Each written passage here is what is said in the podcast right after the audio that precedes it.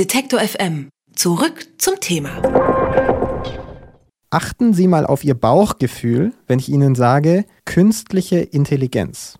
Manche feiern ja da die unzähligen Möglichkeiten, die sich heute schon durch intelligente Algorithmen eröffnen, zum Beispiel selbstfahrende Autos. Und andere warnen mit dystopischen Untergangsszenarien vor einer Welt, in der die Menschheit von Maschinen dominiert wird und die Kontrolle über diese Maschinen verloren hat.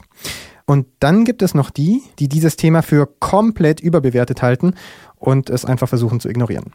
Dass zumindest letzteres keine wirkliche Option ist, findet der Autor Holger Volland, denn autonome Maschinen nähern sich derzeit einer der letzten exklusiven Domänen des Menschen, der Kreativität, der Kunst. Für sein Buch Die kreative Macht der Maschinen hat sich Volland anderthalb Jahre lang intensiv mit kreativen Anwendungsfeldern künstlicher Intelligenz beschäftigt. Weshalb seine Erkenntnisse auch für Kunstmuffel relevant sind, fragen wir ihn am besten selbst. Guten Tag, Herr Volland. Hallo, schönen guten Tag. Ganz zu Anfang Ihres Buchs fällt Ihnen ein geheimnisvolles Kunstwerk von Rembrandt in die Hände. Wieso ist das für Ihren Gedankengang so relevant? Ja, tatsächlich gab es diesen sehr romantischen Moment, der ein, ein Auslöser für ähm, das Buch war.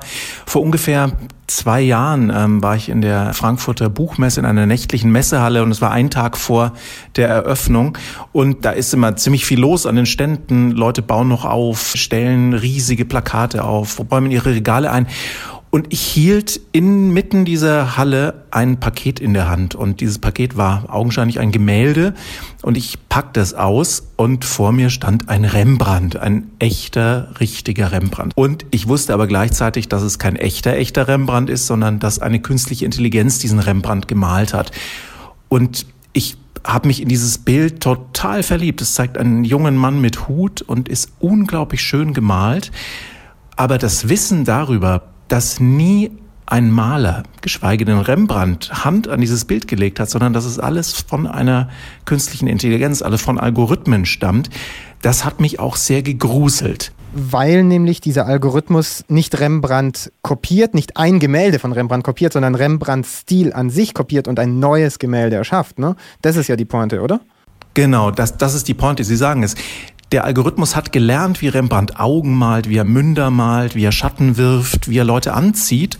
Und ähm, jetzt sagt man diesem Algorithmus, mal mir ein Bild von einem reichen mittelalten Mann und dann legt er los und malt Ihnen das Porträt von einem reichen mittelalten Mann, den es so nie gegeben hat. Es hat sich alles dieser Algorithmus ausgedacht und darin steckt die eigentliche Kreativität dieser Leistung. Die steckt nämlich nicht darin, jemanden zu imitieren oder den, ein, ein Bild zu kopieren, sondern die steckt darin, tatsächlich zu lernen, im Stile eines Künstlers zu agieren kreative künstliche Intelligenz oder kurz KKI nennen sie das ja, wenn Maschinen schöpferisch wirken. Wie funktioniert das denn überhaupt, dass Maschinen kreativ sein können? Also es gibt da den Begriff des Maschinenlernens und ganz vereinfacht gesagt funktioniert Maschinenlernen so, dass Sie einem Algorithmus ganz viele Beispiele vorlegen. Sie geben ihm zum Beispiel tausend Bilder von Bananen und dann sagen Sie tausendmal, das ist eine Banane. Und dann geben Sie ihm in der nächsten Phase Bilder von Bananen, aber auch Bilder von gelben Autos und Bilder von krummen anderen Objekten. Und dann lassen Sie den Algorithmus raten, was davon eine Banane ist, aufgrund der Erfahrungen, die er in den ersten Durchläufen äh, gemacht hat. Und dann macht er am Anfang noch Fehler, die können Sie dann korrigieren. Und am Ende ist aber die Genauigkeit des Bilderkennens einer Banane extrem hoch. Und zwar so hoch wie bei uns Menschen, denn auch wir müssen ja erst im Laufe unseres Lebens lernen, was eine Banane ist, wie die sich anfühlt und wie die riecht. Und dieses Maschinenlernen, das sorgt dafür, dass künstliche Intelligenz in der Lage ist, in Bildern etwas zu erkennen, zum Beispiel in Bildern Krankheiten zu erkennen, also Tumoren etwa, oder in Bildern von Verkehrssituationen zu erkennen, wo es demnächst eine Stausituation geben kann, oder auch in Bildern von Rembrandt zu erkennen, worin denn der eigentliche Stil von Rembrandt läuft. Das ist ungefähr die Grundlage für alle kreative Anwendungen von ähm, künstlicher Intelligenz, das Lernen am Anfang. Sie nennen ja in Ihrem Buch da verschiedene Beispiele. Zum Beispiel habe ich noch im Kopf einen Roman, der in Japan fast einen wichtigen Buchpreis gewonnen hätte, der aber von einer Maschine geschrieben wurde oder diesen Rembrandt, über den wir jetzt immer wieder gesprochen haben. Aber diese Beispiele, die werden ja dann immer in genau diesem Kontext diskutiert, im Kontext der Maschine, die dieses Werk erschaffen hat. Es ist ja jetzt nicht so, dass unsere Kulturszene jetzt dominiert wird von Kunstwerken, die von Maschinen erschaffen wurden. Sehen Sie das in zehn Jahren so?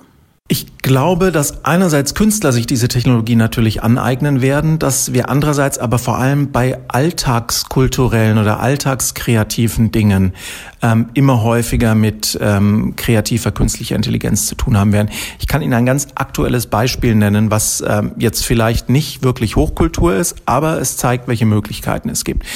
Es hat ein, ein User ähm, eine Software entwickelt auf der Basis eines ähm, neuronalen Netzwerks, das vor allem ähm, Bilder erkennt und Bilder manipulieren kann. Und ähm, diese Software kann sogenannte Deepfakes erstellen.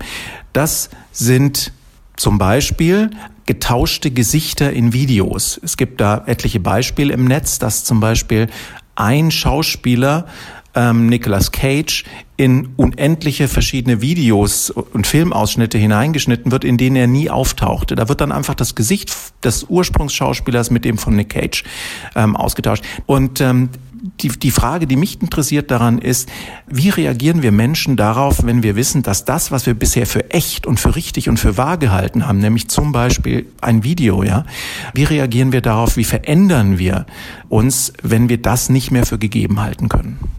Sie argumentieren in Ihrem Buch ja, dass wir uns genau diese Fragen stellen müssen und auch, dass die Politik dafür einen Plan entwickeln muss, dass wir damit irgendwie gestalterisch umgehen müssen, dass wir nicht einfach sagen können, wir warten ab, was passiert, sondern dass wir da ganz konkret auch neue Gesetze brauchen? Oder was muss die Politik machen? Da ist extremer Handlungsbedarf auf allen Ebenen der Gesellschaft. Also der Einzelne, fangen wir bei uns an. Ähm, meine Forderung ist, dass wir uns alle mit diesem Thema beschäftigen, denn wenn künstliche Intelligenz nicht mehr nur darüber entscheidet, ob wir einen Kredit bekommen oder nicht, sondern wenn künstliche Intelligenz auch darüber entscheidet, ob ein Video, das wir sehen, richtig oder falsch ist, wahr oder, oder, oder gefälscht, dann muss das Thema künstliche Intelligenz auch für meine Mutter eine Rolle spielen, die bisher sich nicht mit dem Thema Technologie auseinandergesetzt hat. Gehen wir eine Stufe weiter. Schulen Schulen in Deutschland sind immer noch extrem technologiefern. Es gibt natürlich seit ja, mehreren Jahrzehnten fast mittlerweile Modelle, wie Inhalte wie Coding in unseren Schulen gelehrt werden können. Umgesetzt sind sie aber in den allermeisten Fällen noch gar nicht. Das heißt, auch die Generation, die heute mit dieser Technologie heranwächst, wird in Schulen ähm, ausgebildet, die noch gar nicht so richtig wissen, wie man mit dieser Technologie umgeht. Nochmal eine Stufe weiter schauen wir uns an, wie unsere Regierung momentan sich neu bildet. Wenn sie in die einzelnen äh, Programme der Parteien hineinsehen, dann finden Sie künstliche Intelligenz da an ganz, ganz wenigen Stellen. Ich glaube, es sind insgesamt nur vier oder fünf Stellen. Da sind wir in Deutschland weit hinter dem Ausland. Andere Regierungen, andere Länder haben ganze Programme mittlerweile aufgelegt. In Deutschland gibt es noch nicht mal ein Programm, das den Breitbandausbau äh, regelt. Das heißt, wir hinken extrem hinterher. Und das ist die Forderung, dass wir alle anfangen, uns mit diesem Thema künstliche Intelligenz massiv zu beschäftigen, denn es wird tatsächlich eine wichtigere Rolle spielen als etwa Gentechnologie oder Atomkraft. Und mit diesen beiden Themen haben wir uns sehr intensiv auseinandergesetzt. Das sollten wir also mit künstlicher Intelligenz genauso tun. Ich habe mich neulich durch die verschiedenen Folgen der Serie Black Mirror gegruselt. Und da wird ja so eine Welt gezeichnet, in der Technologie und auch künstliche Intelligenz uns als Menschheit eigentlich direkt ins Verderben führt. Haben Sie nicht den Eindruck, dass immer, wenn über künstliche Intelligenz gesprochen wird und auch in Ihrem Buch, Sie beschreiben riesige Veränderungen, die Sie da skizzieren für die Zukunft und auch schon in der Gegenwart, haben Sie nicht das Gefühl, dass da genau diese Story auch immer wieder erzählt wird, künstliche Intelligenz wird uns als Menschheit zugrunde richten? Tatsächlich ist es so, dass ich beim Schreiben des Buches von einem extrem technikfreundlichen Menschen mich gewandelt habe zu jemandem, der zunehmend auch genau anschaut, was er selbst im Netz tut und ähm, wie er selbst Technologie nutzt. Und ich bin jetzt eben nicht mehr 100% euphorisch, sondern ich bin nur noch 50% euphorisch und 50% dystopisch. Das Interessante ist, dass wir momentan in einer Situation sind, in der wir es selbst in der Hand haben, wohin sich die Nutzung von solcher Technologie entwickelt Und wir wissen eben noch nicht, was von den schrecklichen Beispielen passieren wird und was von den guten Beispielen sich durchsetzen wird. Deswegen können wir momentan eigentlich nichts anderes machen, als uns ansehen, was wäre möglich, im besten wie auch im schlechtesten Fall, um dann selber so klug wie es irgend möglich ist zu entscheiden, wie wir unsere eigene Zukunft gestalten. Wer seine Technik-Euphorie in Sachen künstliche Intelligenz in eine aufgeklärte Skepsis umwandeln möchte, 50-50, dem sei das Buch Die kreative Macht der Maschinen von Holger Volland ans Herz gelegt. Vielen Dank, Herr Volland, für die Erklärungen. Vielen Dank für das Gespräch. Alle Beiträge, Reportagen und Interviews können Sie jederzeit nachhören im Netz auf detektor.fm.